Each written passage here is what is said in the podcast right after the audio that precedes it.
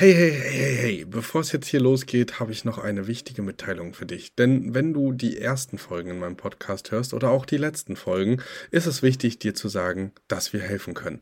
Wenn du also jetzt sagst, ey, ich möchte nicht ohne Begleitung starten oder oh, das ist vielleicht doch komplizierter als auf den ersten Blick gedacht, dann sei dir sicher, dir ist geholfen. Unten in den Show Notes findest du einen Bewerbungslink zu unserem Mentoring-Programm und da wirst du auch nochmal darüber aufgeklärt, was genau und wie das ganze Programm aussehen kann und wo du am besten starten solltest. Also zögere nicht und sicher dir jetzt ein erstes Gespräch für die Mentoring-Begleitung. Und jetzt ganz viel Spaß beim Hören.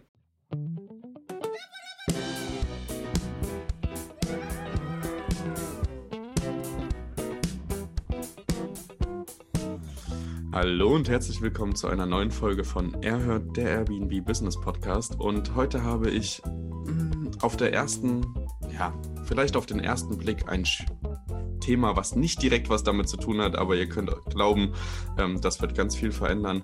Ähm, wir sprechen heute über Pattern Interrupts und was genau das bedeutet, das erklärt euch mein heutiger Gast, Philipp. Philipp ist äh, Copywriter seit eh und je. Also ich kenne ihn zumindest nicht anders.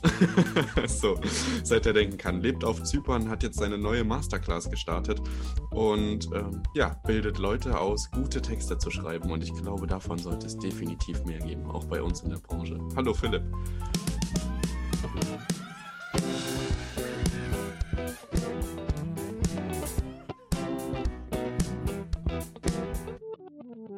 Jetzt geht's los. Hi, grüße dich. Geiles Intro, vielen Dank dafür. Ja, Gut, erzähl mal. Ähm, erzähl mal, was du machst. Ähm, erzähl den Hörern mal, was man sich unter Copywriting ja. überhaupt vorstellen kann. Genau, also wie du schon gerade ganz treffend gesagt hast, ich bin seit eh und je irgendwie am Schreiben und habe aber das große Problem gehabt, ich habe damit irgendwie nie Geld verdient. So, das ist, glaube ich, das große Leid aller Texter oder überhaupt aller Künstler. Und bin dann irgendwann durch ganz viele Umwege auf dieses sehr spannende Thema Copywriting gestoßen. Also letzten Endes das Verkaufen durch das geschriebene Wort, sei es jetzt in Form von Briefen, sei es in Form von E-Mail-Marketing oder in Form von Landingpages oder eben einfach nur in Form von Produktbeschreibungen.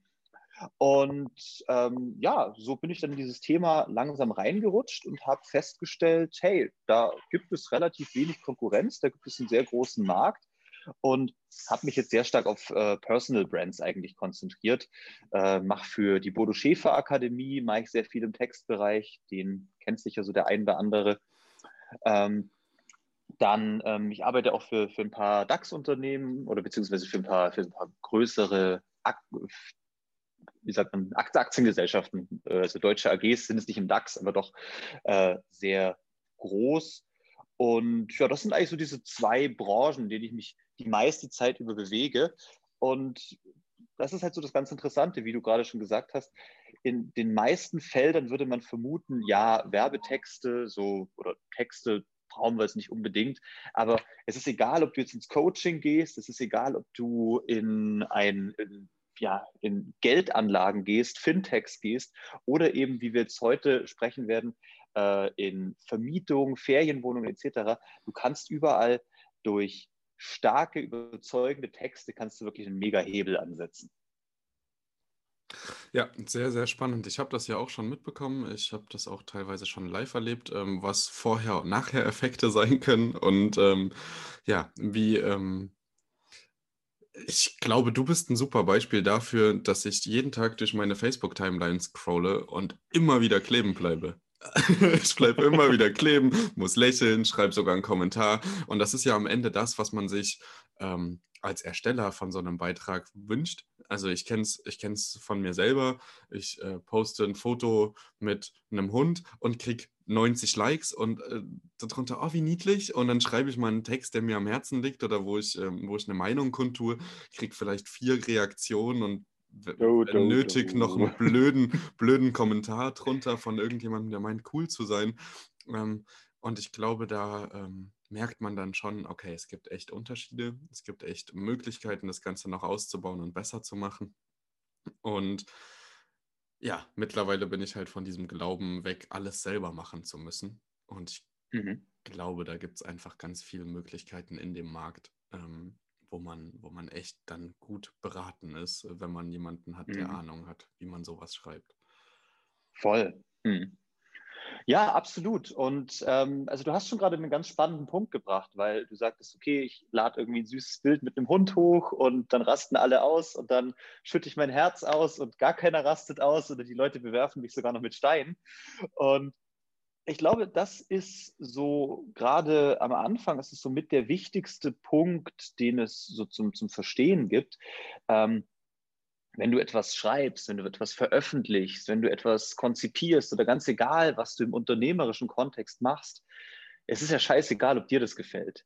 Es muss letzten Endes immer deinen Kunden gefallen. Und das ist, glaube ich, so dass das, das Schlüsselelement des Ganzen, also diese Empathie zu haben und diesen, diese Weitsicht auch zu haben und sich zu überlegen, okay, wenn jetzt jemand sich mein Angebot anschaut, was will der wirklich? Was ist es, was diesen Menschen nachts wach hält? Was wünscht er sich von, aus, aus, aus, tiefstem Herzen? Und was äh, sorgt dafür, dass der Puls bei der Person ein bisschen höher geht? Und das sind so diese, diese Attribute, die du eben in deine Botschaft packen kannst, um dann ja zu verkaufen, zu überzeugen oder je nachdem was zu erreichen. Super. Ich glaube, du hast noch ganz, ganz viele Tipps äh, für uns, die du aus dem FF einfach so runterrattern könntest, ähm, worauf man, worauf man achten muss, wenn man so ähm, Beschreibungstexte schreibt oder so. Ich würde jetzt ganz kurz, mh, bevor wir darauf dann aber vielleicht nochmal ein bisschen deeper in den Deep Dive gehen, ähm, ganz kurz mal auf unser auf unsere Headline kommen, auf unsere Überschrift heute, und zwar Pattern Interrupts. Erklär doch mal unseren HörerInnen und auch mir ähm, nochmal im Detail, was Pattern Interrupts eigentlich bedeutet. Gut, ähm, naja, es ist so eine sehr ausgelutschte Formel eigentlich, die vermutlich jeder, der sich mit Marketing beschäftigt hat, schon mal gehört hat, die AIDA-Formel oder das AIDA-Prinzip. Ähm, letzten Endes vier Buchstaben, AIDA, Attention, Interest, Desire, Action, also quasi ein Vier-Schritte-Plan von total unbekannt sein hin zu total überzeugend und sexy sein. Und der erste Buchstabe, das A, eben die Attention, die gewinnst du am besten, indem du deinem Zuschauer, deinem Leser, deinem potenziellen Kunden irgendwas bringst, was den ja, aufhorchen lässt, wo er sich denkt, so, hä, was ist das denn? Und gerade so im Zeitalter der Digitalisierung, in dem wir jetzt gerade alle sind, ist es schon so, dass unsere Aufmerksamkeitsspanne sich der eines, eines Goldfisches so ein bisschen angenähert hat. Also wir werden den ganzen Tag beballert von Botschaften, sind eigentlich nur so derp, derp, derp in unserer Welt. Und ein Pattern Interrupt ist eben etwas, was so ungewöhnlich ist, was so auffällig ist, dass du in deinem derp, derp, derp äh, auf einmal ein Ah, wow, was ist das denn? Moment bekommst und eben quasi dieses Muster des zum Beispiel die Facebook-Timeline runterscrollens äh, dass du dieses Muster einfach unterbrichst. Und das unterbricht, das interrupted das Pattern und deswegen ist es ein Pattern Interrupt. ja, sehr schön. Ich glaube, ähm, jetzt haben alle verstanden. Ähm, vielleicht zur Verdeutlichung, ähm, einfach weil wir uns in dieser Nische bewegen.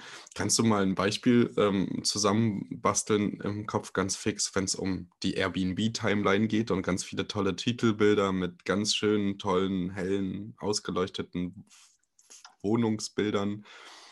Mhm. Ähm, wie man da einen Pattern Interrupt machen kann?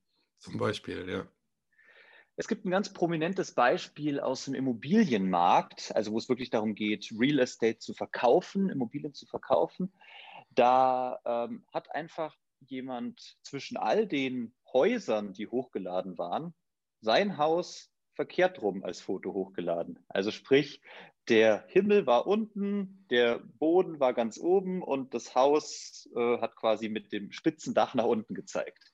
Und das war quasi das Thumbnail, das Titelbild des Ganzen und hat die Klickrate, glaube ich, ver, verzehnfacht oder so. Weil da klickt natürlich jeder drauf. Und das ist so ein ganz gutes Beispiel für ein Pattern Interrupt. Natürlich ist es bei so Portalen wie Airbnb, wo ich jetzt nicht so der Experte bin, immer ein bisschen an die Richtlinien gebunden. Ich weiß es nicht, ob du da einfach deine, ob du da, ob du das erste Foto auf den Kopf stellen kannst. Vermutlich äh, werden die da ein bisschen Stress machen bei sowas, keine Ahnung. Ich versuche es einfach. könnte es probieren. Ja, Probier's pass auf. Pass auf. Äh, wir haben ja noch ein bisschen Zeit, ähm, bis das Ganze veröffentlicht wird. Das ähm, Mhm. wissen wahrscheinlich auch viele, dass man Interviews plant. so, genau. Also ähm, Veröffentlichungsdatum ist noch ein bisschen hin. Und ich würde sagen, ähm, ich mache das. Ich setze das einfach heute direkt mal um mit einer Wohnung. Mhm. Und dann gucken wir mal, was passiert. Und äh, können uns dann zum Veröffentlichungstag oder so gerne auch nochmal auf Instagram für ein kleines Live, für ein ganz kurzes Live äh, treffen. Und dann können wir mal die Zahlen Klar. bekannt geben und was sich verändert hat. Ich kann das ja perfekt tracken. Aufrufzahlen, Buchungszahlen und so. Und dann haben wir ein Beispiel. Und wenn ich rausgekickt werde, kann man das ja auch erzählen. ja, also was glaube ich, ein, ähm, also du, du hast es ja selber schon äh, gerade erwähnt, dass du da schon Erfahrungen mitgemacht hast. Aber ich war jetzt letztens bei meiner Freundin in Kiew und ähm, ich wollte mir einfach eine schöne Wohnung mit ihr äh, nehmen. Meine Freundin hat eine relativ kleine Wohnung in Kiew. Ich will da immer was Größeres. Und dann hatten wir die Wahl zwischen so einem richtig geilen Loft und so einem Loft, was schon auch geil ist, aber nicht so richtig, richtig geil gewesen ist. Aber ähm, da war wirklich einfach der Beschreibungstext. Es war so irgendwie Beautiful, Unique Luxury Loft in the Center of Kiev. Irgendwas in dem Stil. Und das andere hatte halt so was sehr Beschreibendes einfach so. Ja, drei, äh, groß, dritter Stock, großer, großes Loft in Kiew. Und da habe ich wirklich gemerkt, wie ich auch so mich ganz stark hingezogen gefühlt habe zu diesem besser beschriebenen, sexier beschriebenen, obwohl rein von den Fotos und rein von der Lage her eigentlich das andere vermutlich noch geiler gewesen wäre. Was es nicht heißt, dass es scheiße war, aber es war trotzdem mega cool, aber ich habe einfach gemerkt, wow, da kannst du allein durch die Überschrift wahnsinnig viel machen. Ja, ja, das stimmt. Also ich lese es ja auch immer wieder. Ich gucke immer mal wieder in ähm, mir bekannten Regionen und ähm, kenne ja dann die Lagen. Und wenn dann jemand schreibt, Premium-Lage, ähm, stadtnah und du weißt selber, uff, wenn du das stadtnah nennst, ach du Kacke. Weißt du so? Also, aber natürlich zieht es, ne? Und die Leute, die, ähm, ich weiß es noch selber aus dem Prag-Urlaub, wir haben in einem gewissen, da gibt es ja diese verschiedenen äh, Stadtteile nummeriert und wir haben in einem, der ein bisschen weiter weg war, aber für uns war das immer noch voll im Speckgürtel des Zentrums und wenn man dann da mit Leuten gesprochen hat, haben die halt geschmunzelt und haben halt gesagt, naja, das ist halt außerhalb. Ne? Das, das, das hat für die schon Mhm. gefühlt nicht mehr zu Prag gezählt und wir hatten Ach, eine ganz andere okay. Wahrnehmung und so ist es ja, ne? Also wenn du da Hm. wenn du so eine stadtnah hinschreibst, ist das halt Auslegungssache. Und ich glaube, das ist immer praktisch, wenn man innerhalb von 20 Minuten mit der Bahn oder naja, 10, 15 Minuten mit der Bahn ähm, die Innenstadt erreicht, dass man das dann halt Mhm. schreiben kann. Und da gibt es aber Auslegungssachen. Also deswegen ist es ähm, immer wieder, immer wieder spannend halt auch zu sehen, mit was für Vokabeln die Leute ähm, halt spielen und arbeiten. Hm. Ja. Voll. Okay, dann ähm, würde ich mal sagen, gehen wir ganz kurz mal in Beschreibungstexte rein und äh, was man, wie man, wie man dort äh, die Buchungsrate einfach erhöhen kann durch Sympathie, durch, äh, ja, ich kann mir vorstellen, dass auch die Nähe zum Gastgeber ähm, spannend sein kann. Also wenn man da so eine Emotion aufbaut, auch gegenüber der Wohnung, dass man da sich verbunden fühlt oder irgendwie Gemeinsamkeiten erkennt. Ähm, wie würdest Mhm. du äh, sowas aufbauen, wenn du jetzt eine Ferienwohnung hättest, die du verkaufen möchtest an Gäste? Ich denke, auch bei einer Ferienwohnung ist so der erste Schritt, dass du dir wirklich einen Kundenavatar aufbaust und dass du dir überlegst, okay, für wen möchte ich meine Wohnung eigentlich haben? Möchte ich das für die äh, 20-jährige Franzi machen, die einen Mädelsurlaub macht mit ihren besten Freundinnen? Oder möchte ich das für Manfred und Sibylle machen, die beide Mitte 40 sind und schon ihre zwei Kinder dabei haben oder die noch ihre zwei Kinder dabei haben und dann zu viert quasi dann Urlaub machen? Und natürlich spiegelt sich das ganz stark in der, in der, in der Architektur der Wohnung so wieder, in der Einrichtung der Wohnung wieder, aber auch natürlich in den Texten. Also spreche ich eher eine jugendliche Sprache, spreche ich eher eine seriösere Sprache? Rede ich eher davon, dass es nahe Einkaufsmöglichkeiten gibt und dass es ein, ein ruhig gelegenes äh, Domizil ist? Oder spreche ich eher darum oder darüber, dass die Clubs und Bars in der Nähe sind und dass es Action gibt und Dynamik und dass du im Zweifel auch eine Party im Haus feiern kannst? Das ist, glaube ich, so der erste Schritt, dass du dir überlegst, okay, wer soll hier eigentlich angesprochen werden? Ja, das ist ja so ziemlich das Erste, was man machen sollte, überhaupt auch vor Einrichtung ähm, und vielleicht sogar vor äh, Wohnungswahl, ähm, weil da ja für die mhm. Zielgruppe auch die Lage entscheidend ist. Also ein Beispiel, ähm, ich habe eine Wohnung, die ist in absoluter AAA-Lage, also besser kann man in Leipzig eigentlich nicht äh, ja, zentral sein. Ähm, die ist natürlich interessant für Geschäftsreisende, ebenso wie für Touristen, ebenso wie ähm, für Leute, die halt einfach ja, Familie besuchen oder so und das gleichzeitig mit einem mit Sightseeing-Tag irgendwie verbinden wollen und überall zu Fuß hinkommen wollen. Und dann habe ich eine Wohnung, die ist ein bisschen abgelegener. Also wirklich nur ein bisschen abgelegener. Ähm, aber da fallen schon ganz viele Touris raus. So, weil die Lage halt nicht mehr so nah an den Sehenswürdigkeiten ist. Ähm, und es fallen Familien raus, weil der Platz nicht gegeben ist, weil die Wohnung zu klein ist. Das bedeutet aber, ich habe nur noch Geschäftsreisende. Und dann habe ich natürlich auch in den Titel geschrieben, Top-Anbindung zum Flughafen und zur Innenstadt, äh, zur Messe. Perfekt. Ne? Mhm. So, und diese Anbindung hervorgehoben, dann ähm, die Größe der Wohnung hervorgehoben, dass sie halt wirklich nur für kürzere Aufenthalte oder für Langzeitaufenthalte, wo man aber nicht viel in der Wohnung drin ist, äh, geeignet ist, einfach weil die Wohnung wirklich klein ist und man nicht wirklich Gäste empfangen könnte oder so. Ne? Viel. Mhm. Und ähm, habe halt versucht, das Beste aus dieser Wohnung und Lage rauszuholen und es funktioniert. Ne? Viele Geschäftsreisende buchen das und natürlich hat man auch mal den ein oder anderen Touri, aber dafür ist die Zielgruppe halt nicht erstellt worden und wenn dann halt mal jemand ja. da reinkommt, dann ist das halt so, aber ähm, geplant ist es nicht. Genau. Mhm. Und das aber schon von Anfang ja. an. Ne? Also. Mhm. Ja, und was so der nächste Punkt ist, also du sagst, also du hast es ja schon super umgesetzt, das höre ich daraus. Ähm, was sehr stark immer wirkt, überhaupt, wenn du, wenn du halt so eine Kundenansprache machst, wenn du nicht nur die Vorteile hervorhebst, sondern auch die Ängste hervorhebst. Und ich meine, ich bin auch viel unterwegs und für mich ist eben die Anbindung immer wichtig. Ähm, für mich ist es auch wichtig, einfach einchecken zu können, weil ich nicht Bock habe, irgendwie nachts anzukommen und dann da rum zu telefonieren. Und äh, für mich ist es wichtig, dass es komfortabel ist. Ich möchte nicht, dass es unbequem ist oder so. Und je nachdem, mit welcher Zielgruppe du dann sprichst, ähm, könnte man zum Beispiel auch einen Einstieg machen im Stil von, ähm, sind Sie Geschäftsreisender und sind Sie es leid, ähm, erst sich stundenlang nach der richtigen Anbindung informieren zu müssen, äh, im Zweifel ein viel zu kleines, unbequemes Bett zu haben und dann noch, nachdem Sie spät abends vom Geschäftstermin beim, bei Ihrer Unterkunft ankommen, sich auch noch äh, stundenlang um den Check-in zu kümmern, dann ähm, haben wir hier die ideale Wohnung für Sie, denn bei uns ist es so und so und so und so. Das ist so, so, so ein schönes Kontrastprinzip, mit dem man gut spielen kann bei Texten. Ja, sehr, sehr starker Tipp.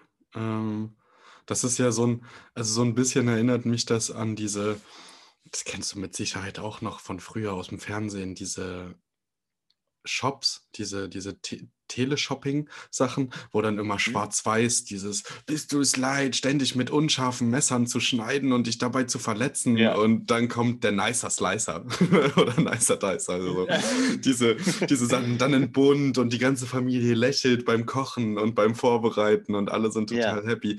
Aber so ein bisschen ist es ja tatsächlich so, ähm, wenn man ähm, negative Punkte oder bei der Konkurrenz negative Punkte hervorhebt ne, und sagt, ähm, hier, mhm viele machen den Check-in noch nicht online. Äh, es funktioniert, äh, du musst immer noch ein Blatt ausfüllen, wenn du in die Wohnung kommst und bist nicht ready. Ja. Und sowas ist, ähm, glaube ich, äh, auch sehr spannend, das mal zu benutzen und das einfach mal umzudrehen und halt genau auf diese Schwarz-Weiß-Bilder ja. einzugehen, die es auch bei uns in der Vermietungsszene mhm. natürlich gibt. Ja. Voll. Du, du, hast gerade was, was wahnsinnig Spannendes gesagt. Ähm, weil das etwas ist, was die wenigsten Leute so auf dem Schirm haben. So, wenn wir mal einen Schritt zurückgehen und uns anschauen, so aus der Vogelperspektive, was wir hier alle machen, es ist ja irgendwie Online-Marketing. Und Online-Marketing ist eine Weiterführung des sogenannten Direct Response Marketings, das ganz ursprünglich mal so stattfand. Jemand schreibt einen Brief, druckt den 10.000 Mal und schickt ihn an alle Haushalte in der Umgebung. Das war ganz klassisches Direct Response Marketing. Irgendwann hat man sich überlegt, hey, wir können das doch auch in eine Fernsehserie packen. Und dann haben wir keinen Brief mehr, sondern dann haben wir jetzt so wirklich jemand, der das äh, im Fernsehen live vormacht.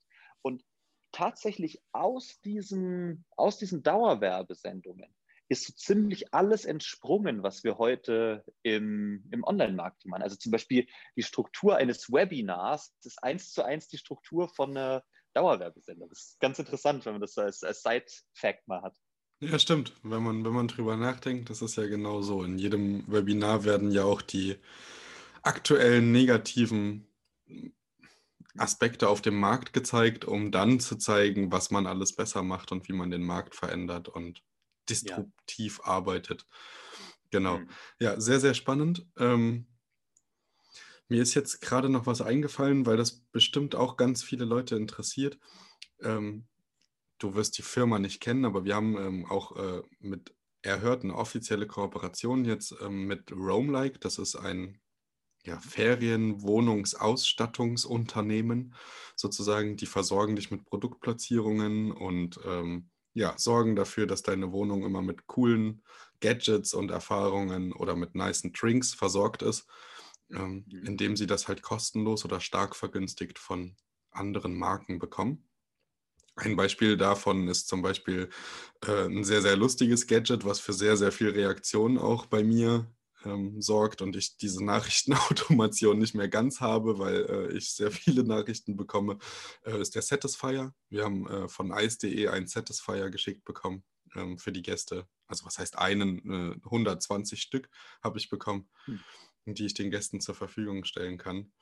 Ähm, mhm. Und da kommen dann natürlich immer äh, ja, kuriose Nachrichten oder lustige Nachrichten. Und das äh, sorgt auch so ein bisschen dafür, dass selbst die Wohnung zum Erlebnis wird. Das ist auch so ein bisschen den ihr Ziel mit verschiedenen Kooperationen. Jetzt ist es aber ganz oft auch so, dass sie halt eben lokale Kooperationen mit Cafés oder ähm, ja, mit, mit regionalen äh, Herstellern irgendwie nicht äh, anbieten können. Ne? Wie, wie, will man das auch darstellen auf so einer großen mhm. Webseite? Aber ganz viele haben trotzdem das Interesse mit Cafés, mit Wäscheservice oder Waschsalons oder sowas zusammenzuarbeiten mit ihrer Wohnung und haben ganz viel, das kriege ich immer wieder mit, wenn ich eine neue Kooperation bekommen habe, haben immer wieder Probleme damit, ähm, auf diese Markenpartner zuzugehen und zu sagen, hey, guckt mal, ich habe eine Ferienwohnung, wir können euch hier platzieren. Es kostet für euch nichts, für uns kostet es aber auch nichts. Ihr stellt uns das sozusagen und wir verlinken euch irgendwie oder legen eine Visitenkarte dazu, einen Gutschein, wie auch immer. Und Hast du da einen Tipp, wie man auf solche Größen zugehen kann? Ich meine, du arbeitest jetzt mittlerweile auch für solche Größen, ähm, für größere Aktiengesellschaften oder so, wie man da einen Eintritt findet mit dem, was man zu bieten hat? Na gut, grundgenerell ist halt natürlich immer wichtig zu wissen, wie ist die Struktur eines solchen Unternehmens aufgebaut. Und ähm, es ist wichtig zu verstehen, wer ist der Entscheider. Also mit wem musst du da sprechen, der, dass da wirklich irgendwas bewegt werden kann. In der Regel ist es nicht der Geschäftsführer, weil der hat keine Zeit für sowas. In der Regel ist es irgendjemand, der unten drin ist vielleicht der Head of Marketing, der Head of Sales, irgendwie sowas. Ähm, und da ist halt dann die Kunst herauszufinden, okay, wer, wer entscheidet das überhaupt? Das kann man relativ einfach äh, indem du auf LinkedIn gehst, indem du dir den Laden einfach mal so als Gesamtbild anguckst, hm, die Organisationsstruktur ein bisschen durchblickst und dann die einzelnen Parteien anschreibst im Stil von, hey, wer ist denn dafür ein oder wer ist da, wer ist dafür verantwortlich? Und ja, dann ist, glaube ich, LinkedIn hier eine ganz gute Adresse, äh, sowas zu machen. Ähm, also der, der erste Tipp ist zu sagen, sprich mit der richtigen Person. Und dann ist der zweite Tipp, den ich hier mitgeben würde, halt auch ähm, wieder klassische Überzeugungspsychologie. was möchte diese Person? Also wie kannst du die Ansprache anfangen, dass der sich denkt, oh ja, das ist interessant. Das ist jetzt nicht der nächste Eierkopf, der mir irgendeinen Blödsinn andrehen möchte, sondern das ist etwas Ungewöhnliches. Also um dir jetzt mal den Ball zurückzuspielen, gehen wir jetzt mal davon aus, der Head of Marketing ist für sowas äh, verantwortlich. Ähm, was, was würde derjenige sich erhoffen oder was, was hätte der für Vorteile von so einer Kooperation? Also ich vermute mal, gerade bei so Verbrauchsgütern wie Getränken oder Snacks oder sowas erhoffen die sich natürlich eine höhere Abnahme und damit äh, Mhm. mehr verkaufen.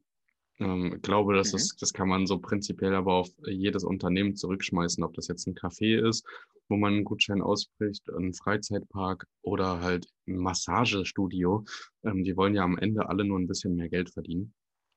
Und ähm, das, was man halt bieten kann, m, was oder was man, ist halt schwierig, das ganz am Anfang darzustellen oder belegen zu können, ist aber natürlich, dass man sagen kann, hey, guckt mal, ich habe in meiner Wohnung begrüße ich jedes Jahr im Schnitt so und so viele Gäste und ähm, Mhm. die bleiben im Schnitt drei Tage und sind im Schnitt Touristen oder Geschäftsreisende, die von eurem Produkt, ähm, ja, also die das einfach anspricht, ne? die das auch ähm, benutzen Mhm. könnten im Alltag ähm, oder halt während äh, des Aufenthalts mal frühstücken gehen könnten, Mhm. etc.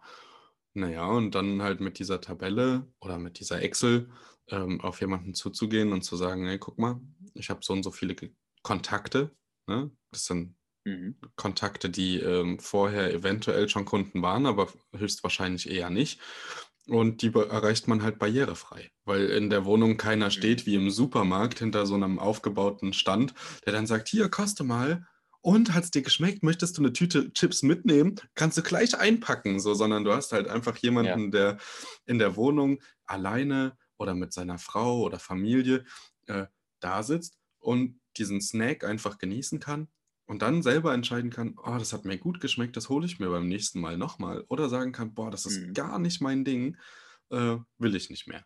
Und dann für Mhm. sich selber die Entscheidung treffen kann, ohne halt irgendeine Barriere dazwischen zu haben oder eine Hemmschwelle überschreiten zu müssen. Und ich glaube, Ja. dass dieses typische Erlebnismarketing ähm, bringt natürlich nochmal ähm, ganz andere Dynamik auch in das Kaufverhalten oder kann ins Kaufverhalten halt reinbringen. Und jeder kennt es, ne? Im Urlaub macht man meistens positive Erfahrungen. Ja, wir sind Mhm. auf Lanzarote gewesen. Es war, glaube ich, einer der schönsten Urlaube seit langem, die wir hatten. Und ähm, alles, was wir dort erlebt haben, war grundlegend erstmal positiv. So, selbst wenn das Auto, ähm, wenn wir fürs Auto länger warten mussten oder ein anderes bekommen haben als das, das was wir gebucht haben, war es in der Re Regel eher ein Upgrade. So, es hat sich immer als was Okay. Besseres rausgestellt. Und ähm, dann ist natürlich auch alles, was man dann im Hotel, äh, Apartment-Hotel oder ähm, auf der Reise erlebt hat, in Erinnerung geblieben. Und wenn dann sowas Mhm. Geschenktes kommt, ne, so noch um die Ecke und man kriegt noch was on top, noch was on top, einfach in der Ferienwohnung, die an sich eigentlich ja nur zweckmäßig gebucht wird, um in dem Land unterwegs sein zu können, ist es natürlich auch so, dass die ähm, Ferienwohnung in, im Gedächtnis bleibt und man beim nächsten Mal vielleicht Mhm. nicht auf Airbnb geht oder so und lange rumsucht, sondern einfach sagt, ey, da hatte ich schon mal einen Kontakt, da will ich wieder hin, da hat es uns gefallen, die Ausgangslage ist perfekt. Warum suchen wir uns zwingend eine andere Unterkunft? Und das ist ja dann am Ende auch Mhm. das Ziel, diese Win-Situation, die die Gastgeber oder Gastgebenden haben wollen. Und ich glaube, das Mhm. kann man einfach ziemlich gut miteinander verknüpfen. Das ist eine coole Idee. Hast, äh, hast du das schon mal probiert, wirklich in Kontakt mit den Leuten zu treten oder ist das bisher nur ein theoretisches Konstrukt? Genau, also ich persönlich mache das sehr, sehr ag aggressiv sogar. Also Okay, ich habe cool. jetzt gestern, habe jetzt gestern zum Beispiel wieder, ähm, um mal ganz kurz Schleichwerbung einzubauen, ich trinke jeden Tag diese verkackte Club Mate. Ja, bin seit vier Jahren oder so und seit acht Jahren bin ich, äh, trinke ich das, aber nicht täglich. so. Mhm. Und ich habe den gestern, ich habe dann gestern einfach mal wieder aus Jux auf die Webseite geguckt und wollte gucken, ob die endlich mittlerweile Merch anbieten, dass ich mir irgendeinen Mhm. Pulli holen kann oder so. Und machen sie aber nicht. Und dann habe ich einfach eine E-Mail geschrieben, ähm, wann man denn damit rechnen kann, dass sie mich auch einmal voll ausstatten kann und ich äh, Markenbotschafter werde, äh, freiwillig, indem ich Mhm. einfach die Klamotten trage. Und dann unten noch im Nebensatz, ach und übrigens, und dann habe ich mit den Datenfakten für die Ferienwohnungen angefangen und habe nach einer Kooperation gefragt und habe gesagt, wenn euch das irgendwie interessiert, meldet euch bei mir. Und in der Mhm. Regel funktioniert das mittlerweile ziemlich gut, aber ich habe auch das Ja. Gefühl, ich habe so ein bisschen das Gespür dafür oder ähm, mache intuitiv einfach relativ viel richtig, weiß aber von Hörern oder Hörerinnen, die sich das einfach noch nicht so trauen. Ne? Gerade wenn es Hm, auch um okay. regionale Kooperationen geht. Ähm, ich habe jetzt in Katlenburg Ferienwohnungen übernommen, drei Stück. Und da gibt es eine ganz große Weinbrennerei, äh, Fruchtwein-Kelterei, äh, die heißt Katlenburger. Und man kennt die, die steht überall im Kaufland, über, aber man achtet halt nicht drauf. Ne? Es ist eine von ganz vielen Marken. Und dann habe ich gedacht, hey, Ja. Katlenburger und habe mal gegoogelt und sie kommen nat natürlich tatsächlich aus Katlenburg und habe den dann Mhm. geschrieben, habe um ein Telefonat gebeten, habe direkt mit der Sales-Beauftragten gesprochen und kriege jetzt halt äh, saisonale Fruchtweingetränke. Also jetzt im Dezember geht es mit Glühwein los, also kriege ich jetzt Glühwein für die Mhm. Wohnungen geschickt. Ähm, und im Sommer kriege ich dann die Bowle to go oder so. Irgendwie so Kleinigkeiten. Und das funktioniert relativ einfach. Man muss halt wissen, wovon man spricht. Und wenn man dann am Telefon äh, äh, unsicher ist oder nicht genau weiß, was man sagen soll, funktioniert es in der Regel nicht. Deswegen wäre so eine kleine Guideline oder so ein, wie man am besten äh, überzeugt oder was für Argumente man bringen sollte. Ähm, ja, super. Aber da ist ja der Tipp, den du vorhin schon gemalt hast, mit diesem Schwarz-Weiß-Malen und auch negative Aspekte hervorheben in so einem Gespräch. Stellen Sie sich mal vor, meine Gäste kommen in der Ferienwohnung an und haben kein Getränk da und sind total durstig und müssen sich dann einen Kaffee kochen, weil nur Kaffee im Haus steht oder Tee und hatten aber eigentlich Lust auf ein schönes, frisches Kaltgetränk, vielleicht sogar was mit Alkohol, um vom Tag abzuschalten oder so und dann wieder auf die Marke zurückzukommen und zu sagen, da wärt ihr doch der perfekte Anknüpfpunkt. Ja, so irgendwie so. Mhm. Da, das ist eine Möglichkeit zu sagen. Du kannst aber halt natürlich direkt noch dich wieder fragen, ähm, gut, was, was möchte denn die Marke davon? Weil im Zweifel, wenn du jetzt so anfängst mit, stellen Sie sich mal vor, meine Gäste kommen, die haben nichts zu trinken, dann sagt die Salesforce, das ist mir scheißegal. Deine Gäste interessieren mich gar nicht. Ähm, deswegen, also du, bist ja auch ein sehr empathischer Mensch und deswegen machst du da eben sehr, sehr intuitiv vieles richtig. Und im Endeffekt, ja, die, die Frage, die, glaube ich, immer über allem im Marketing thront, ist dieses What's in it for me? Oder ich hatte damals einen Marketingstudiengang belegt, da hatte der Professor uns eine Frage mitgegeben, auch zum Thema Schreiben, die mir bis heute im Gedächtnis bleibt. Der meinte immer, wenn du was schreibst, dann wird sich der Leser immer eine Frage stellen. Und diese Frage lautet, why the fuck should I care about your fucking shit? Und das ist, glaube ich, genau hier dasselbe so. Ähm, wenn du jetzt äh, ja, einen regionalen äh, Anbieter hast von Fruchtwein oder so, dann, wie du das schon ganz intuitiv gesagt hast, äh, die Leute einfach mal anschreiben oder anrufen und einfach kommunizieren, hey, ich habe hier so und so viele Gäste.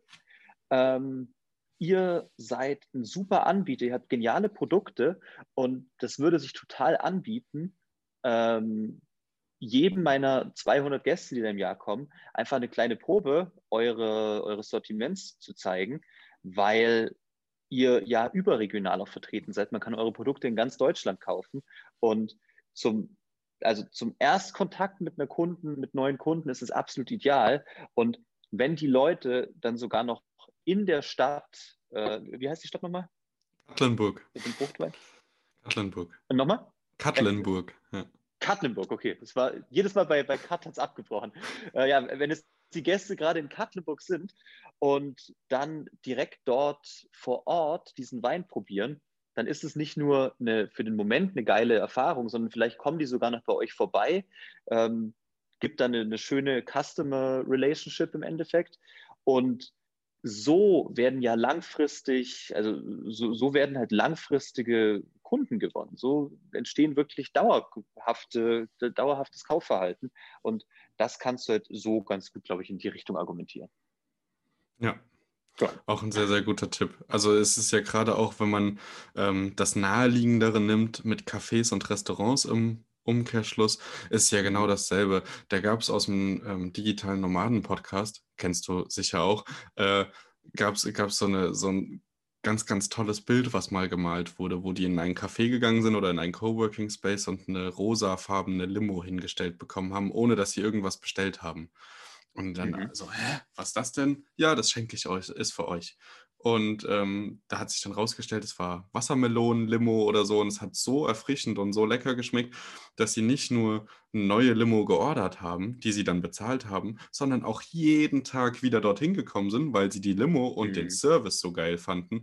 Und damit bindet ja. man natürlich auch Kunden und das auch langfristig, gerade wenn es jetzt Kurzzeitaufenthalte sind, aber man öfter in der Stadt ist, ähm, hat man natürlich dann auch immer wieder diesen schnellen Weg zu sagen, ey, in dem Restaurant hat es richtig lecker geschmeckt. Ich probiere zwar noch was anderes, aber ich bin dort auf jeden Fall einmal während meinem Aufenthalt, ja. weil ich weiß, ich mache nichts falsch. Und das ist ja, das kannst du aus eigener Erfahrung wahrscheinlich auch sagen, gerade wenn man viel am Pendeln ist, dann will man einfach wissen, dass man was Gutes zu essen bekommt, wenn man Hunger hat. Mhm. Und natürlich geht man dann dorthin, wo man schon Erfahrungen hat anstatt Experimente mhm. zu machen. Gerade wenn man ein Geschäftstreffen hat oder so, dann willst du ja auf Nummer sicher gehen, dass es wirklich schmeckt und dass nicht die Leute sich Klar. gegenseitig angucken und sagen, äh, was ist das denn? Wo hast das, du uns denn hier hingebracht? So, ja. Mhm. Von Voll. daher ja, ist das auch für so, ja, für Restaurants, für Cafés oder Kneipen oder Bars, ne, ist das äh, auch, denke ich mal, eine super Sache, auch langfristig mhm. sich gewisse Touri äh, oder, oder Geschäftsreisende an sich zu binden.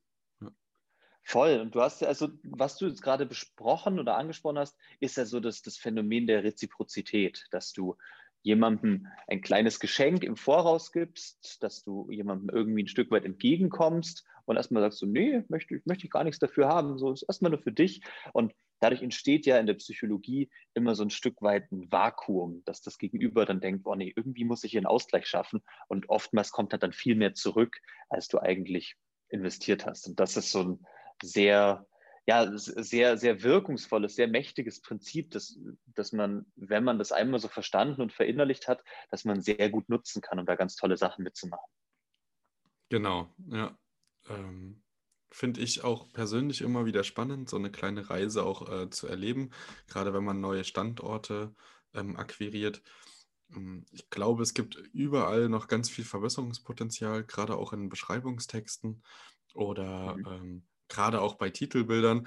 Ähm, mittlerweile ist aber der Trend so, dass die Leute sagen, ja, das Titelbild überzeugt ne? und das muss das schönste Foto im Inserat sein. Und ich glaube aber, dass deine Strategie die du angesprochen hast, gerade dieses Pattern Interrupt, weil mittlerweile scrollst du in deiner Stadt durch Airbnb und findest eigentlich ausschließlich, zumindest auf den ersten Seiten, geile Bilder, geile Wohnungen. So, ne? Du kannst den Radius abbestimmen, du kannst deine Filter eingeben und dir werden exakt die Fotos ausgespuckt, die du erwartest. Schöne, ordentliche ja. Airbnbs in einer Top-Lage. Und dann gilt es natürlich aber auch zwischen diesen Bildern irgendwie rauszustechen. Und ich glaube, ähm, das kann man ziemlich gut. Ich hatte im Kopf ganz spontan, nur damit du das auch mal hörst, ähm, was mhm. ich mir unter Pattern Interrupts vorgestellt habe, so, dass das erste Bild so ein Vorherbild ist. Weißt du, so wie die, wie die Wohnung vorher aussah. Weiß ich nicht. Vielleicht hat mal ein Messi drinne mhm. gewohnt und man hat so ein Foto noch in, in, äh, in seinem Stock. Voll geil. Und, ja. und, und dann denken die Leute, äh, was ist das denn? Und klicken aber trotzdem drauf und dann kommen direkt nur noch schöne Bilder. Und, mhm. Oder du schreibst sogar oben rein vorher Weißt du, so, dass, dass ja. die Leute genau sehen, vorher, was meint er denn damit? Und dann klickt er weiter und sieht halt eine top, richtig schöne Wohnung. Ähm, mhm. Da habe ich gedacht, sowas könnte auch gut funktionieren. Voll aber, geil. Mhm. Aber keine Ahnung. Und ich glaube, dass sowas der Next Step ist, um ausgebucht zu sein. Um einfach äh, mhm. die Aufmerksamkeit nochmal komplett zu brechen. Weil wenn man ähm, es gewohnt ist, gute Sachen zu finden, Netflix ist ja auch so ein so ein gutes Beispiel. Mhm. Man ist mittlerweile ist man gewohnt, einfach super Serien nacheinander zu sehen und Empfehlungen zu bekommen. Und dann entscheidet man sich am ehesten für einen ausgefallenen Namen oder für ein mysteriöses Titelbild oder ne, mhm. so. Das, das, sind halt nicht die ähm, Platzierungen, die es ausmachen, sondern irgendwie ja. so ein bisschen auch der, die Eigenheit dahinter. Und voll. Mhm. Da hat man ja, halt. Also, ja. Sag gerne was. Nee, sag gerne was. okay. Nee, ähm, du, du sprichst was sehr Interessantes an und was sehr Wichtiges an, dass du dir quasi die, die, die Customer Journey, also die, die Reise des, des Besuchers von, von Airbnb jetzt in dem Fall, dass du dir das mal sinnbildlich vor Augen führst und dir dann überlegst, okay, was soll denn bei jedem einzelnen Schritt überhaupt erreicht werden? Und ähm, um jetzt wieder auf dieses AIDA-Prinzip von ganz am Anfang zu kommen, ähm, die Intuition sagt den meisten Anbietern natürlich, okay, ähm, wir sind jetzt hier in der Suchleiste mit 200 anderen und machen da natürlich auf dem ersten Foto gleich alles. So, wir wollen direkt überzeugen, wir wollen direkt alles zeigen und direkt alles, ähm, äh, ja, äh, direkt alle Vorteile nennen. Aber tatsächlich in diesem Erstkontakt geht es, wie du ja schon ganz richtig gesagt hast, geht es ja wirklich erstmal nur um Aufmerksamkeit. Es geht nur darum zu sagen, jemand klickt drauf und schiebt erstmal die ganzen anderen Alternativen dadurch zur Seite und ist dann in dieser kleinen in diesem kleinen Universum unserer, unseres Angebotes drin. Und erst dann ist es wirklich wichtig, ähm, dass, du, dass du wirklich Interesse und Verlangen wächst. Davor geht es ja wirklich erstmal nur um Aufmerksamkeit. Also zu sagen, ich nehme da eine voll abgefuckte Messi-Wohnung und schreibe vorher drüber, das ist brillant, das ist großartig, das ist definitiv geil. Genau, oder man macht halt so einen Schwarz-Weiß-Vergleich, zum Beispiel auch irgendwie von, von der Familie, die da sitzt und alle lassen die Mundwinkel hängen und es ist schwarz-weiß ja. und danach irgendwie, ja, irgendwie sowas halt, dass man komplett aus diesem Feed rausfällt. Ähm, mhm. das, ist, das ist mein, meine Intuition gewesen, als wir das erste Mal darüber gesprochen haben, was Pattern Interrupts bedeutet. Und du hast mir auch ein ganz gutes mhm. Beispiel geschickt ähm, von dir damals. Äh, ja, Jetzt überlege ich gerade, ob wir inhaltlich noch viel haben oder ob wir schwafeln würden. Ähm, wahrscheinlich ähm, solltest du noch mal ein bisschen was über dich sagen, weil ich mir gut vorstellen kann, dass, und wenn es nur zwei, drei Leute sind, die sich jetzt denken, boah, ich brauche Hilfe dabei, das Thema scheint doch ein mhm. bisschen umfangreicher zu sein. Ganz viele steigen ja auch gerade auf eigene Websites um und gehen weg von Plattformen oder versuchen halt diesen Absprung zu schaffen, dass Direktbuchungen entstehen. Ähm, mhm. Du hattest das vorhin schon angesprochen im Vorgespräch. Es gibt ähm, von dir die Masterclass. Du, da mhm. bildest du äh, Menschen zu Copywritern aus und entfachst da das Potenzial oder multiplizierst das. Und die suchen alle Aufträge und sind preis-leistungs-verhältnismäßig äh, wahrscheinlich noch ganz am Anfang, aber trotzdem schon qualitativ sehr, sehr hochwertig. Ähm, dass du da vielleicht einfach nochmal für unsere Hörer hm, einfach nur ganz kurz einen Pitch machen kannst. Die Leute sollen selber entscheiden, ob ihnen das das wert ist. Ich kann mir vorstellen, dass gerade ähm, Leute, die wie ich am Skalieren sind und nach oben gehen wollen, viele Wohnungen anbieten wollen, eine runde Website, ein CI dahinter haben wollen, dass da für diese Leute einfach Beschreibungstexte super interessant sein können. Oder eben auch für die mhm. Leute, die auf Instagram und Facebook versuchen, ihre Wohnungen zu vermarkten und zu platzieren und darüber Buchungen zu generieren generieren. Also genau, kannst ja einfach mal ein bisschen sagen, was so mhm. eure Aufgaben sind, was Copywriter ausmacht, ähm, worauf sie spezialisiert sind und äh, ja, was deine Jungs und Mädels aus der Masterclass alles so drauf haben. Ja, das Ding ist, dass auf der einen Seite stimmt es, es ist schon ein Ausbildungsprogramm zum Thema, ähm, wie verdienst du als Copywriter Geld, aber es ist auf der anderen Seite auch für viele Unternehmer. Also wir haben immer wieder ähm, Leute dabei, die mit dem Beruf des Copywriters jetzt überhaupt gar nichts zu tun haben und die sich dort einfach weiterbilden wollen, um ihr eigenes Business voranzubringen.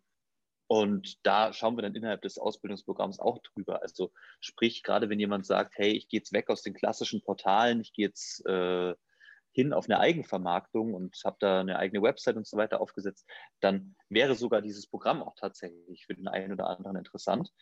Nichtsdestotrotz ähm, ja, haben wir eben mittlerweile eine Agentur im Bereich Copywriting, im Bereich Werbetexte ähm, mit knapp, was haben wir, knapp 30 Freelancern mittlerweile. Und ja, da ist jeder auf ein unterschiedliches Feld spezialisiert. Dementsprechend, ähm, wenn es da Bedarf gibt, dann meldet euch natürlich auch jederzeit gerne, dass wir euch da unterstützen. Ähm, es ist nämlich halt ganz wichtig, sich hier so dieses Grundprinzip vom, vom Online-Marketing nochmal zu vergegenwärtigen. Weil das ist oft was, was die Leute so ein bisschen aus dem, aus dem Sinn lassen. Du hast ja nämlich, wenn du online irgendwie was verkaufst, hast du ja immer zwei Komponenten. Du hast auf der einen Seite Traffic und du hast auf der anderen Seite Conversion. Und ja, dann ist eigentlich bei den meisten Leuten die Idee zu sagen, so, okay, ich habe jetzt diese Seite, ich habe die jetzt fertig gebaut und da müssen da jetzt, da muss ganz viel Traffic drauf, da müssen ganz, ganz, ganz viele Leute drauf und dann wird das schon irgendwie klappen. Und diesen zweiten Aspekt dieser, dieser Conversion, das vergessen leider viele immer oder beachten das nicht in der, ähm, ja, in der, in der, in der Relevanz, wo es eigentlich notwendig wäre. Weil tatsächlich wenn du dir jetzt überlegst, du setzt eine eigene Website auf und hast auf dieser Website, ja, verkauft, also du bietest jetzt zum Beispiel da deine Wohnung an. Ferienwohnung für, kostet im Monat oder kostet, kostet 1000 Euro für Zeitraum X. Und jetzt sagen wir mal, 100 Leute davon ähm, also von 100 Leuten, die auf die Seite kommen, da ist einer dabei, der das dann bucht, für den es interessant ist. Dann hast du ja von 100 Leuten, die draufkommen, hast du 1000 Euro Umsatz und das ist ja schon mal ganz gut. Meistens ist es aber ja so, dass du bezahlte Werbung schalten musst. Du bist dann auf Google, du bist da auf Facebook etc. etc. Und sagen wir jetzt mal, um diese 100 Leute drauf zu bekommen, musst du äh, 900 Euro in Werbung stecken. Also 900 zahlst du und dann kommen 100 passende Leute drauf und du hast dann 1000 Euro Umsatz. Heißt, du hast im Endeffekt ja 100 Euro Gewinn, richtig? Ja, ja, also hinkt ein bisschen, weil äh, ja auch Reinigung bezahlt werden muss, Miete bezahlt werden muss im Normalfall. Also das wäre schon echt mies, wenn du 900 Leute überzeugen ich, musst. Ich weiß, ja, ja. Also das ist aber jetzt ein, ein sehr vereinfachtes Beispiel. Es ist einfach, um es ganz plastisch darzustellen. Aber ja, im Prinzip ähm, von deiner Rechnung her richtig 100 Euro, die noch rausspringen aus, dem, aus der Conversion. Oder lass, lass es uns in, in, meinen praktischen Berufsalltag bringen. Lass es ein Online-Kurs sein. Der Kurs kostet 1000 Euro. 900, äh, 900 Euro werden investiert, um qualifizierte Interessenten drauf zu bringen und von 100 kauft dann einer. Ähm, und da wird eben so diese, dieser Aspekt, diese, diese Conversion-Geschichte spannend, weil wenn du jetzt Texte optimierst, wenn du so eine Seite verkaufspsychologisch optimierst, wenn du das alles so ein bisschen aufbaust, dass es, ähm, ja, dass es, dass es einfach eine rundere Sache ist, dann ist es relativ leicht, aus lächerlichen 1% Conversion 2% Conversion zu machen, was jetzt auch noch nicht die was es, was es nicht weltverändernd ist oder zumindest nicht weltverändernd wirkt, weil tatsächlich die Werbekosten, die du hast, bleiben ja gleich. Also du musst ja trotzdem deine 900 Euro noch investieren. Du hast jetzt aber letzten Endes 1100 Euro Umsatz, beziehungsweise du hast äh, 1100 Euro ähm, Gewinn, weil du hast 2000 Euro Umsatz. Und während du auf der einen Seite hier 100 hast, hast du hier 1100. Du hast einfach, dadurch, dass du hier so ein bisschen was optimiert und ein bisschen dann rumgeschraubt hast, hast du halt deinen Gewinn relativ schnell verelfacht. Und das ist, glaube ich, immer so dieser Aspekt, der, der sehr interessant ist, den, den viele nicht so auf dem Schirm haben, weil die sich denken, so ja, okay, Hauptsache, ich kriege da ganz viele Leute drauf und habe da mein Angebot und das wird schon passen. Und die testen und optimieren dann nicht weiter. Und das ist, glaube ich, so der, der Kardinalsfehler, den viele machen. Stimme ich dir genau. hundertprozentig zu. Äh, ich habe jetzt auch im Zuge der Übernahme von drei weiteren Wohnungen meine alten Inserate einfach nochmal aufgefrischt, nochmal optimiert, nochmal mhm. reingeguckt, was kann ich nochmal verändern, wie kann ich die Zielgruppe noch klarer greifen. Und ich glaube, mhm. ähm, dass das einfach ganz viele nicht machen. Ähm, unabhängig von, von welchem Business auch immer, sei es Preisanpassungen oder ähm, Optimierung, äh, auch Ausstattungsoptimierung, mhm. ne? einfach mal reinzugehen und zu sagen, okay, gut, die hat jetzt über ein Jahr gedient, äh, die Matratze oder die Kommode oder der Tisch äh, wird jetzt einfach mal ausgetauscht und wir ähm, mhm. packen da was Neues rein. Genau. Hast du bei Airbnb die Möglichkeit zu Split-testen, dass du sagst, hey, äh, ich mache ein Inserat auf zwei verschiedene Arten und Weisen und teste das? Ne? Leider nicht.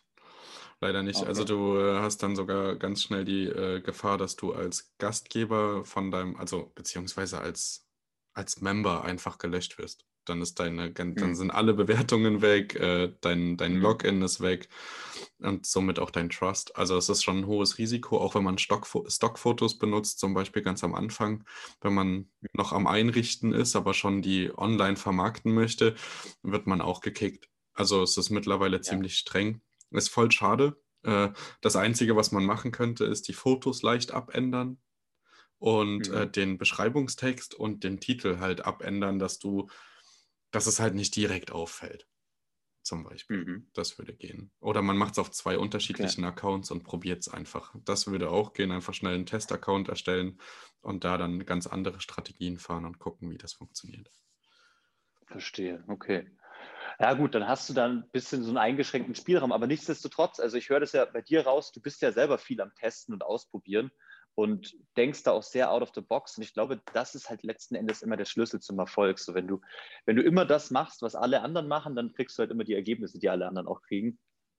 Deswegen, wenn du da so ein bisschen rausgehst und zum Beispiel als erstes Foto so eine vermüllte Wohnung, wie du das gerade schon meintest, nimmst, dann äh, kann das halt echt dazu führen, dass das Ganze explodiert und dann da richtig Dampf auf einmal dahinter ist. Wir kannten uns letztes Jahr ja schon und ähm, ich habe gestartet Mhm. äh, drei Monate, nee, zwei Monate nachdem wir uns kannten. Und ähm, ich hatte ja tatsächlich ein, äh, ja, Messi war es jetzt nicht, ein, ja, war, war schon eine verlorene Seele, ein bisschen im Koks waren. Äh, war ein Mhm. bisschen schade. Der hat die Wohnung, ähm, also er hat die Wohnung ganz schön runtergeranzt. Und ich habe einfach, als ich angefangen habe mit dem Möblieren, weil ich Zeitdruck hatte und ich brauche, äh, ich weiß nicht, ob du das kennst, aber ich brauche Deadlines. Ich kann Hm. anders nicht strukturiert und konzentriert arbeiten. Also habe ich gesagt, Ja. okay, ab dem 1. August ist die Wohnung vermietet und ich bin im Juli rein und hatte vier Wochen, um den, die Schandtat zu beseitigen, alles zu optimieren, einzurichten und die Inserate fertig zu machen und Fotos und sowas, Mhm. ne? Alles, was dazugehört.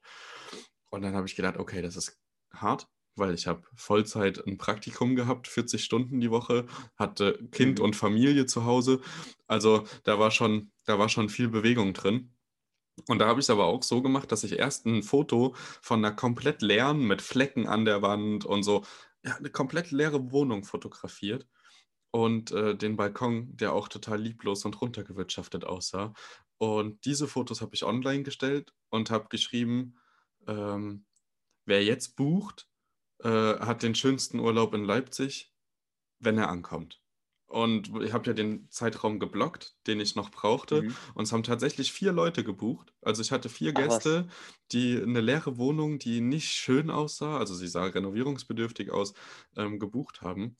Mit der Hoffnung und alleine nur die Hoffnung, dass die Wohnung dann, wenn sie da sind, toll aussieht. Und eine hatte, sage ich, habe ja alle persönlich begrüßt, eine hatte tatsächlich Tränen in den Augen und hat dann gesagt, boah, das hätte ich mir im Traum nie erhofft und das für 30 Euro die Nacht. Ne? Ich habe natürlich den Preis entsprechend runtergesetzt und Mhm. habe gesagt, ich brauche eh Bewertungen am Anfang.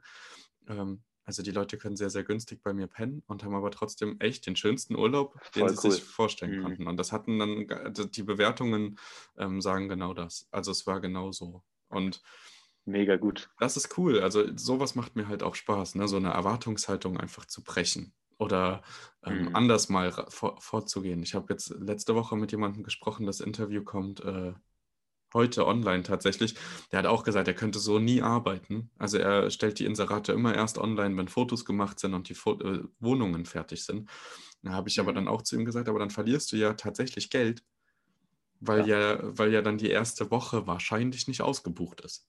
Und Mhm. so haben wir uns ausgetauscht. Da hat jeder, glaube ich, andere Voraussetzungen und Arbeitsweisen. Und ich glaube, das ist auch total gut so. Jeder soll das so ein bisschen Mhm. machen, wie er will. Ich wollte mit dieser Folge und dir als Gast nur inspirieren, mal neue Wege zu gehen, sich äh, Dinge zu Voll. trauen und auch einfach äh, eine Ahnung zu haben. Also gerade das, was du auch gesagt hast, Zielgruppendefinition ist, glaube ich, mit das Wichtigste. Scheiß auf Standort, scheiß auf Größe der Wohnung.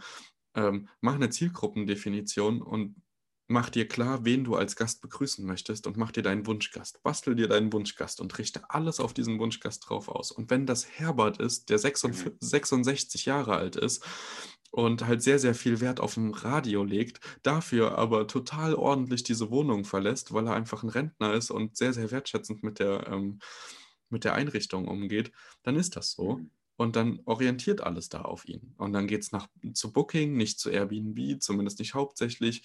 Und man macht viel mit Visitenkärtchen und kleinen. Das, die, die Leute kommen immer wieder. Also das kann ich ja auch Ja. sagen. Und wenn man das vorher weiß, kann man diese Strategie halt komplett ausarbeiten für genau diese Leute. Da ist Mhm. es dann wahrscheinlich auch nicht cool zu schreiben in der ersten Buchungsmail, Moin, freut mich, dass du bei mir gebucht hast. Ähm, ich wünsche dir einen tollen Aufenthalt. Ich melde mich drei Tage vor Anreise nochmal. Ähm, sondern da müsste man dann schreiben, äh, sehr geehrter, vielen Dank für Ihr Interesse und wir melden uns sofort bei Ihnen telefonisch, melden Sie uns kurz zurück, ob Sie Fragen haben. Also, dass man dann halt einfach so Genau. spricht und die Leute so Mhm. abholt. Ähm, und genau, dieses Thema einfach äh, nochmal zu vertiefen mit dir. Ich danke dir auf jeden Fall, dass du dir für heute Zeit genommen hast. Ähm, du schickst mir alle Links äh, und die packen wir natürlich unten in die Show Notes, also sowohl zur Masterclass als auch vielleicht zu deinem Beispielpost mit dem Pattern Interrupts, was du mir mal geschickt hattest vom Karneval der Kulturen oder so, was du da mal. Ja, müsste ich nochmal raussuchen. Ich glaube, den, den werde ich noch vermutlich hoffentlich irgendwo finden. Ja, genau. Und ähm, dass wir, also dass wir einfach so ein Fallbeispiel mal haben. Ich ähm, Mhm. Ja, wenn ihr die Folge hört, wisst ihr, dass ich es schon umgesetzt habe und dann können wir das auch nochmal auswerten. Wie gesagt, vielleicht machen wir es wirklich live oder wir gucken mal, wir lassen uns irgendwas einfallen. Gerne, wir bin sind ja sehr kreativ. Und ja, dann äh, würde ich mich bei dir bedanken, dass du dir die Zeit genommen hast. Äh, hoffe, die Hörerinnen da draußen haben ganz viel mitgenommen und äh, überlasse dir tatsächlich die letzten Worte und äh, sag schon mal Ciao. Mega geil, ja, auch für mich war es ein großes Vergnügen, jetzt mal hier zu sein. Wir haben das jetzt schon seit Monaten geplant, das hat irgendwie nie geklappt und irgendwie kam immer irgendwas dazwischen. Und ja, wie du schon meintest, gut Ding braucht Weile. Und ja, es war mir ein, war mir ein inneres Blumenpflücken, hier zu sein. Und äh, dementsprechend geil, was du machst, geil zu sehen, wie sich alles entwickelt. Äh, es ist ein Riesenmarkt, Airbnb, ähm, überhaupt das Ferienwohnungsgeschäft finde ich super, super, super spannend. Wird bei mir irgendwann so in den nächsten Jahren sicherlich auch mal anstehen. Und demnach, ich verfolge, was du machst und äh, wünsche auch allen Zuschauern, Zuhörern ähm, ja, ganz viel Erfolg bei diesem mega, mega geilen Business. Perfekt. Ciao, macht's gut. Wenn ihr Lust auf mehr von Thomas Kelvin und Martin habt, dann besucht auch gern die Homepage von Erhört.